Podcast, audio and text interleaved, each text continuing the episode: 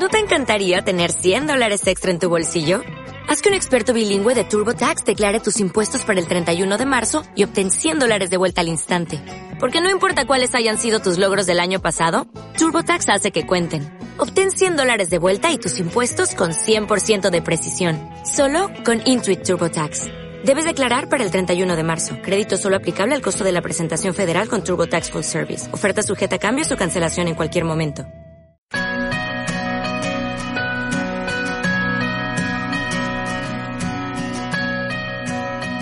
Para mí es un gran gusto estar con ustedes. Eh, gracias por la invitación y quiero contarles un poco de mi historia. Tal vez muchos me conocen, tal vez otros no. Pero todo comienza hace muchos años, donde en una época había mucha hambre en muchos países, en todo el mundo, pero en Egipto no. Egipto tenía comida. ¿Y saben por qué? Porque Dios usó un hombre. Este hombre era José. El padre se llamaba Jacob. Y Dios usó a José y los recursos que él manejaba. Él tenía la capacidad para administrar bien. Y de esta forma, el pueblo de Egipto no padecía hambre. Pero también Dios usó a este pueblo para bendecir a otros. Y así es como llega Jacob y su familia. Primero, para evitar morir de hambre. Y segundo, para reunirse con José. Y comenzaron a vivir y a desarrollar su vida en este país como en cualquier otro lugar. Eran inmigrantes. Lo que pasó fue es que mi pueblo hebreo comenzó a crecer. Mucho nos multiplicábamos, pero también nos fortalecíamos. Esa generación, es decir, la generación de José y de Jacob, murió y mi pueblo siguió creciendo. Surgió un nuevo gobernante, un gobernante que no conocía a José y lo que había hecho por su pueblo. Y él comenzó a preocuparse, pues el pueblo hebreo era mucho más numeroso que el pueblo egipcio y esto realmente le provocaba temor. Tanto era su miedo que un día pensó, si hay una guerra contra nosotros, estos hebreos seguramente se van a unir con estos enemigos y nos van a atacar. Y además se van a ir. Imagínense el temor que tenía, pues al ver que mi pueblo era mucho mayor que el suyo y que además teníamos fuerza, cualquiera tendría miedo, ¿o no? Pues bueno, este faraón no se quedó con los brazos cruzados. Él hizo algo que afectó a mi nación. Y dijo, debo parar esto. No puede ser que ellos sean más en números y más fuertes que nosotros. Así que voy a empezar a molestarlos. Puso soldados para hostigarnos con los impuestos, las jornadas de trabajo eran mayores y mucho más pesadas. Y llegó un momento en que nos hicieron sus esclavos. La verdad que eso fue muy duro para mí y para todo mi pueblo. No sé si ustedes han vivido la esclavitud o saben lo que es, pero este faraón la usó para oprimirnos, para maltratarnos, para amargarnos la vida y de esa forma frenar que mi pueblo creciera, pero no lo impidió a medida que nos maltrataban más, que nos azotaban, que nos oprimían, que nos robaban el gozo, mi pueblo seguía creciendo, seguía fructificando y seguía fortaleciéndose, porque Dios lo respaldaba. Y clamábamos a Él todo el tiempo, entonces Dios nos bendecía. Pero a este faraón no le gustaba eso realmente tenía miedo de que mi pueblo siguiera creciendo de esa forma y multiplicándose de esa forma, así que se le ocurrió otra idea, tan mala como la primera. Llamó a todas las parteras que había en el pueblo hebreo y entre ellas había dos muy especiales. Una de ellas era Cifra y la otra era Fua.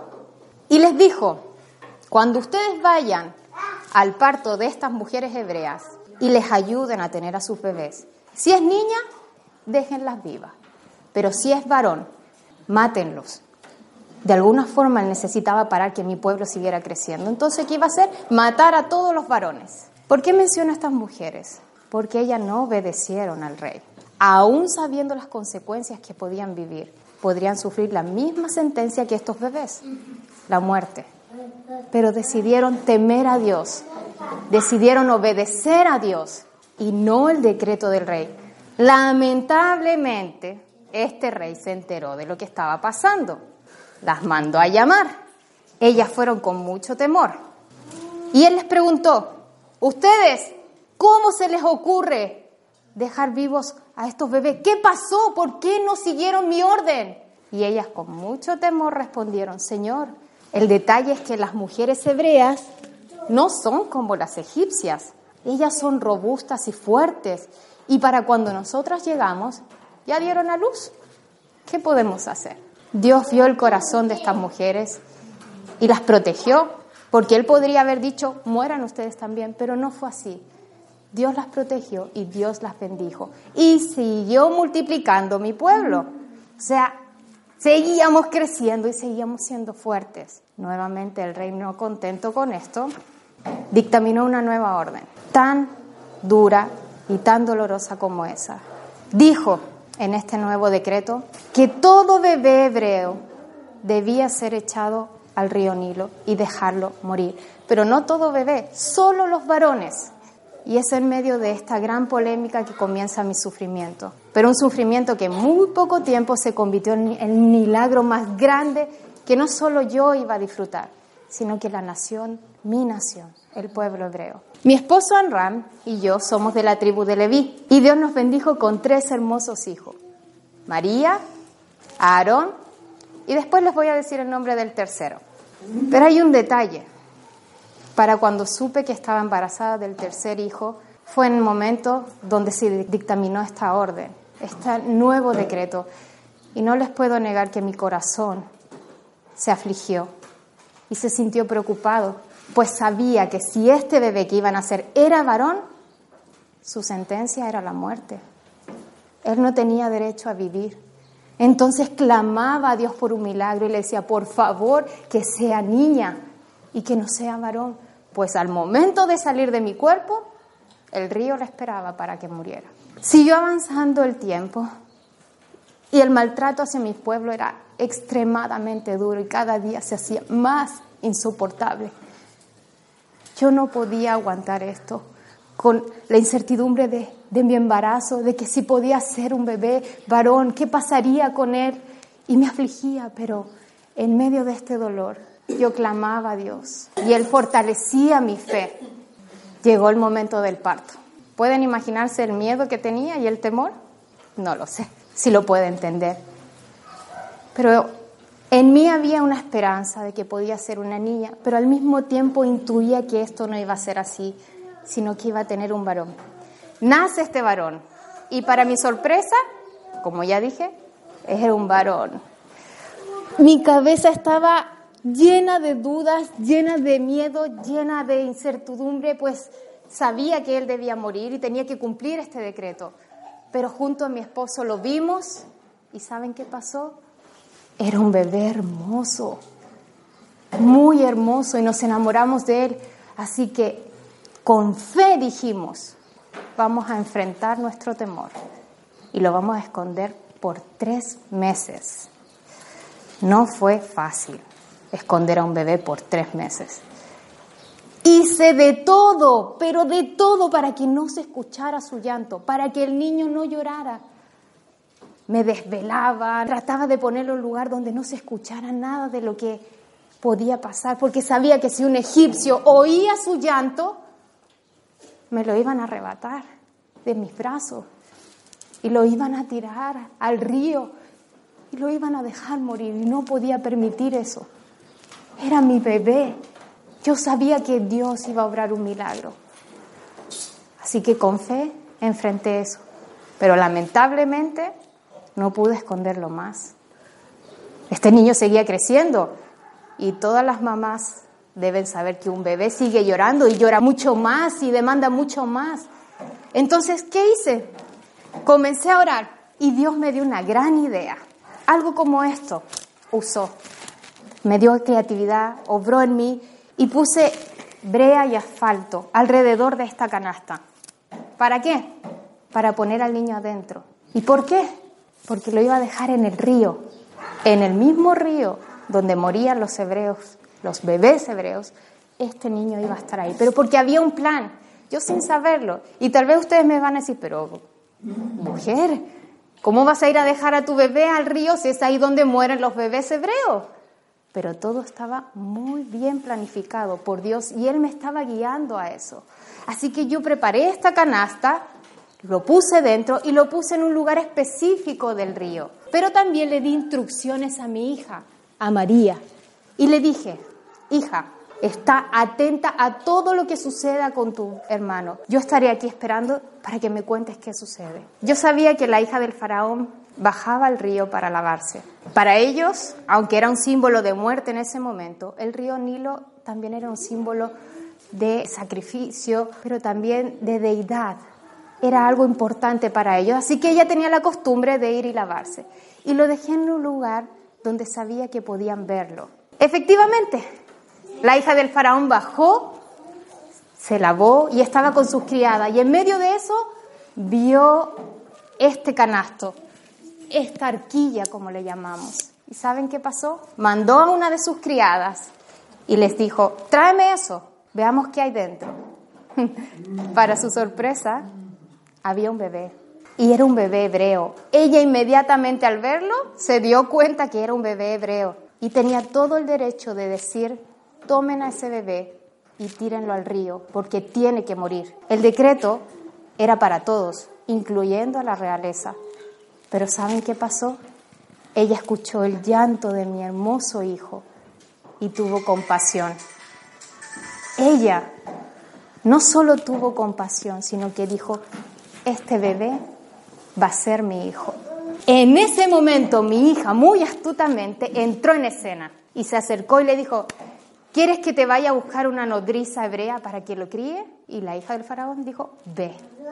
Mi hija viene hacia mí me dice, mamá, ve rápido porque algo grande va a pasar. Me cuenta todo lo que sucedió en el camino y yo llego donde la hija del faraón. Y ella me dice, toma este bebé, llévalo contigo, críalo y yo te pagaré. No dije nada, tomé al bebé y me fui. ¿Saben la emoción que tuve? Fue increíble saber que mi hijo había salvado su vida, no iba a morir pero también que lo tenía en mis brazos, que lo iba a poder cuidar por algún tiempo, pero que iba a tener la bendición de poder contarle acerca de mi Dios, de mi fe y de quién era su pueblo. Fue suficiente el tiempo que Dios me permitió estar con él. Tuve que llevarlo a palacio y ella lo adoptó como su hijo y le puso por nombre Moisés. Ah, ahora recuerdo que no les dije mi nombre, ¿verdad? Me llamo Jocabet. Yo no sé si hubiera podido reaccionar de la forma que lo hizo Jocabed, pero quiero que me acompañen a Éxodo y lo vamos a ver en el capítulo 2. Esta historia, por cierto, está en la Biblia, no me la estoy inventando. ¿sí? En el capítulo 1 nos narra de todo lo que sucedió cuando llegó el pueblo hebreo a Egipto, de las bendiciones que recibieron al comienzo, pero también de cómo comenzó su sufrimiento. Pero me quiero enfocar en el capítulo 2, donde habla de Jocabed, una mujer tremenda, ¿verdad? Ella no solo nos enseña de forma práctica cómo enfrentó la adversidad, sino que nos enseña algunos recursos para enfrentar esa adversidad. Y el primer recurso es la fe. Acompáñenme a Hebreos 11, 23. Mire lo que dice acerca de la fe. Por la fe, Moisés, cuando nació, fue escondido por sus padres por tres meses. Y porque le vieron niño hermoso y no temieron el decreto del rey. La fe movió a Jocabed y a Anram primero a esconder al pequeño, aún sabiendo que estaban desobedeciendo un mandato real. Pero no solo eso, porque no solo la sentencia de muerte iba a ser para su hijo, porque si se daban cuenta que ellos habían escondido a, a este bebé, ellos corrían con la misma sentencia. Iban a sufrir consecuencias gravísimas por desobedecer. Así que requirió de fe hacer eso, ¿verdad? Y vemos también una fe futura. ¿Por qué futura? Porque tanto aquí en Hebreos como en Éxodo 2 nos menciona que era un bebé hermoso. Bueno, para las madres todos nuestros bebés son hermosos, ¿verdad? No hay ninguna madre o padre que diga que su bebé es feo. No, ok. Pero en el texto, la palabra hermoso, en el original, denota algo más allá que el aspecto físico. Lo más probable es que Amram y Jocabet intuyeron que algo especial había en este niño. Comprendieron de que Dios iba a hacer algo grande con él, que había un plan para él. Y esa fue, es, perdón, esa fe fue lo que les motivó a actuar de esa forma. Esa fe fue el que les hizo esconder a este bebé por tres meses. También fue una fe que trabajaba en el presente. ¿Por qué en el presente? Porque esta fe hizo que Jocabet tuviera la oportunidad, aunque fuera un poco de tiempo, de transmitir su fe en Dios, de enseñarle quién era el Dios verdadero y también de prepararlo en cuanto a su cultura, enseñarle quién era el pueblo hebreo. Y todo esto sirvió porque Dios tenía un plan perfecto y estaba forjándolo incluso desde antes que naciera Moisés. ¿Cuál es nuestra labor como padres? Transmitirle nuestra fe en Dios a nuestros hijos. Cuando decidimos nosotros un día creer en Cristo y seguirle y nacen nuestros hijos, tenemos la responsabilidad de transmitir esa fe de enseñarle acerca de quién es nuestro Dios, por qué le seguimos, por qué vivimos por Él. Y eso hizo Jocabel, y eso nos enseña, y eso requiere fe, porque no es fácil, mucho menos en un mundo donde había tanta opresión, como ahora también. También tenemos opresión, pero necesitamos fe para enseñarla en el presente, no solo a nuestros hijos, sino también a nuestros hermanos y a cualquiera que nos pueda ver. Necesitamos fe para transmitir el mensaje de Cristo. La fe nos mueve a hacer cosas increíbles. La fe es la que nos permite creer en aquello que no vemos. La fe es la que nos anima, nos alienta a creer en el Dios verdadero, aún sin verlo. Y Dios quiere que seamos hombres y mujeres de fe, que confiemos en que Él tiene un plan perfecto para cada uno como lo tuvo con Jocabet. Pero ella necesitó otro recurso. Ahí si tienen lápiz, si tienen tablet, use todo, anote. El primer recurso fue la fe, pero el segundo fue la valentía. Yo siento y veo y pienso que debe haber sido muy difícil esconder a un bebé, a un recién nacido, por tanto tiempo, por tres meses. Y los padres podemos dar testimonio de lo desgastante que es cuidar a un recién nacido las primeras semanas, ¿verdad? Los desvelos, el trabajo que eso requiere y tal vez si quiere después les contamos mi esposo y yo cómo fue cuidar a dos al mismo tiempo, que se ponían de acuerdo para llorar. Pero yo me imagino a Jocabet desvelándose, tal vez comiendo apurada, no lo sé, pero evitando de toda forma que su bebé llorara pues sabía que si un egipcio lo oía, tenía todo el derecho de entrar a su hogar y quitárselo. Y ella no podía permitir eso, no podía dejar que le arrebataran a su hijo para que lo tiraran al río y lo dejaran morir. Y eso requería de mucha valentía. Ella sabía las consecuencias de todo lo que iba a vivir, pero necesitó de esa valentía. Pero esa valentía no estaba sola, esa valentía estaba unida por la fe, no sé cómo habrá sido la llegada de su hijo a casa. No sé si ustedes tuvieron a sus pequeños, los que son padres, eh, en situaciones difíciles, tal vez en circunstancias adversas o tal vez llegaron en un momento inesperado. Pero lo que sí sé es que Jocabet nos enseña acá que tanto las adversidades como las limitaciones nos motivan a ser valientes. Pero ella también necesitó otro recurso. El primero fue la fe. El segundo fue, ¿cuál? La valentía. Pero el tercero fue la creatividad. Mire lo que dice Éxodo 2.3. Pero no pudiendo esconderle o ocultarle más tiempo, tomó una arquilla de juncos y la calafateó con asfalto y brea, y colocó en ella al niño y lo puso en un carrizal a la orilla del río. Realmente requería creatividad tomar este artefacto y prepararlo de tal forma para proteger a su hijo. Cualquier mal paso que ella diera iba a afectar a su hijo, ¿verdad?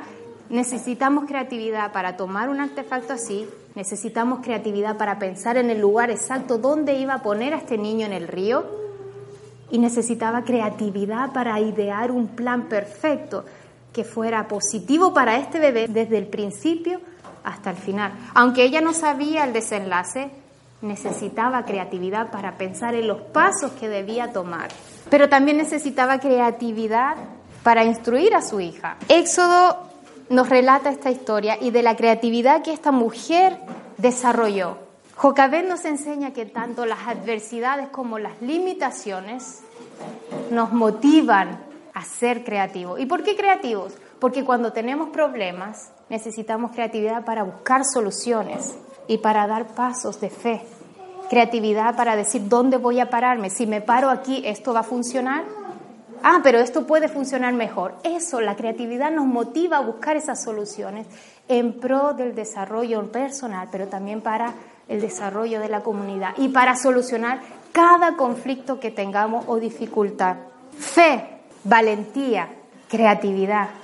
Y un último recurso, sabiduría. Jocabed necesitó en cada paso sabiduría.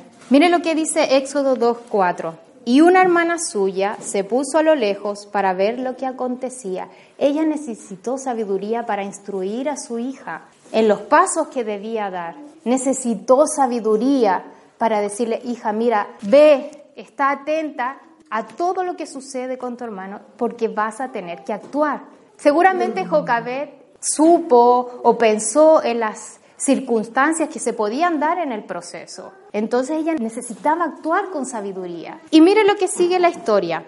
En el 5, y la hija de Faraón descendió a lavarse al río y paseándose sus doncellas por la ribera del río, vio ella la arquilla en el carrizal y envió una criada suya a que la tomase. Y cuando la abrió, vio al niño.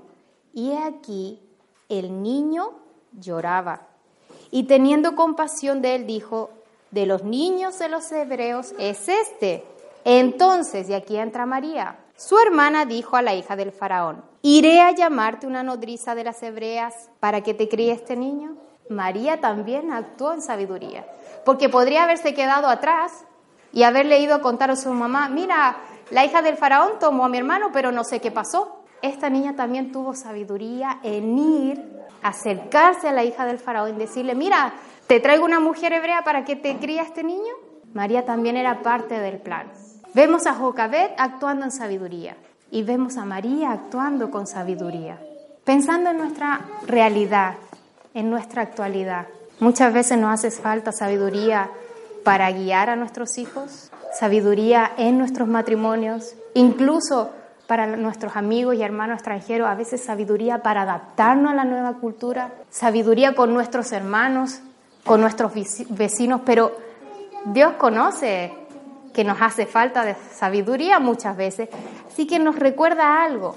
Y les voy a leer lo que Él nos recuerda en Santiago 1.5. Dice, ponga atención porque esto es importante. Y si alguno de vosotros tiene falta de sabiduría, pídala a Dios, el cual da a todos, mire, abundantemente y sin reproche, y Él te la dará. Qué gran promesa. Si nos hace falta sabiduría, pidámosla a Dios, apoderémonos de esta promesa. Y además, Él la da abundantemente. Eso es muy importante. Necesitamos de todos estos recursos, de la fe, necesitamos la valentía, necesitamos la creatividad, pero necesitamos sabiduría para enfrentar cualquier adversidad. Ahora, Jocabet no solo nos enseñó en esta historia de forma práctica cómo usar estos recursos, sino que también podemos ver la recompensa que ella obtuvo por usar estos recursos y por actuar de esa forma. Y tenemos recompensas inmediatas y recompensas futuras. ¿Cuáles fueron las inmediatas? Su hijo no murió. Es una recompensa. Segundo, su hijo fue parte de la realeza. ¿Qué significaba eso? que él no iba a ser esclavo. Cualquier mamá siempre espera que su hijo tenga el mejor futuro, así que para ella era una recompensa. Otra recompensa es que ella tuvo los mejores años para cuidar, para criar y para instruir a Moisés. Sabemos que los primeros años son los fundamentales porque es cuando se forja nuestra identidad. Así que ella aprovechó esa recompensa, pero vemos recompensas futuras. Ella era parte del plan, del plan que Dios estaba formando, pues había apartado a Moisés para ser el libertador del pueblo hebreo de la esclavitud de egipcios. El pueblo iba a salir de ese lugar, iba a dejar de ser oprimido por los egipcios e iba a ir a la tierra prometida. Así que desde ese momento él le estaba diciendo, yo voy a bendecirte para el futuro. Jocabed nos enseña de forma muy práctica a cómo desarrollar nuestra fe.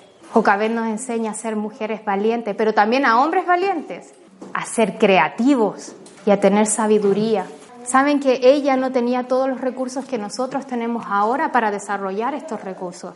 Ella no tenía la palabra completa como la tenemos hoy. Recuerden que en ese tiempo todo lo que aprendían acerca de Dios era de forma oral, pero nosotros tenemos ahora todo esto y muchas veces somos flojos y nuestra fe es débil y no nos interesa ser valientes y mucho menos creativos, a pesar de que Dios nos hizo a todos creativos. ¿Y para qué decir de la sabiduría? Entonces, hermanos, les animo y me animo también porque esto es algo que necesitamos todos. Tenemos el recurso completo. Aprovechémoslo para que nuestra fe en Dios crezca, para ser hombres y mujeres valientes, para desarrollar nuestra creatividad. Y si nos hace falta sabiduría, pues ya sabemos, Dios la da en abundancia y sin reproche. De esa forma, cada problema que vivamos, cada prueba que tengamos, cada dificultad va a tener una recompensa. Pero ante todo, vamos a poder crecer como hijos de Dios, vamos a poder transmitir a otros, no solo de palabras, sino también con nuestro testimonio, de quién es nuestro Dios verdadero. Y vamos a poder cumplir el propósito que Él tiene para cada uno de ustedes. No perdamos el tiempo. A pesar de que hay muchos distractores ahora, yo les animo a que juntos no perdamos el tiempo. Somos una comunidad creciendo, una comunidad avanzando. Así como Jocabet también tenía una comunidad su pueblo, juntos, unidos, clamaban por libertad y Dios los oyó. Pues bueno, Dios también nos oye hoy y actúa hoy como lo hizo con Jocabet. Y ahora tenemos muchos recursos y sobre todo tenemos esto. Léala, estúdiela y verá grandes resultados. Hoy una mujer nos enseñó mucho, ¿verdad? Hoy que es un día especial y el Día de las Madres. Bueno, es bueno a veces aprender de estas mujeres. Recuerden, una mujer de fe, una mujer valiente, una mujer muy creativa y una mujer muy sabia. Oremos para que Dios cultive esas cualidades también en nosotros. Padre, gracias porque tú eres todopoderoso, porque tú te revelas ahora y en el futuro, Señor, así como lo hiciste con Jocabed. Gracias porque tú nos das fe, Señor, nos das valentía, nos dotas de creatividad y en abundancia, Señor, nos das sabiduría para enfrentar cada problema, para enfrentar cada dificultad. Tú tienes el poder, Señor, para enseñarnos a través de tu palabra a ser mujeres y hombres que te agraden, hombres que te busquen y hombres, Señor, y mujeres que te sirvamos. Prepáranos, Padre, para enfrentar las adversidades, para enfrentar las pruebas, agradándote a ti, dependiendo de ti y sabiendo que tú tienes todo bajo control, como lo tuviste con Jocabet, con la vida de Moisés y con tu pueblo. Gracias porque hoy podemos orar, podemos estudiar y podemos aprender de tu palabra con libertad. Gracias porque tú nos amas, Señor. En Cristo Jesús. Amén.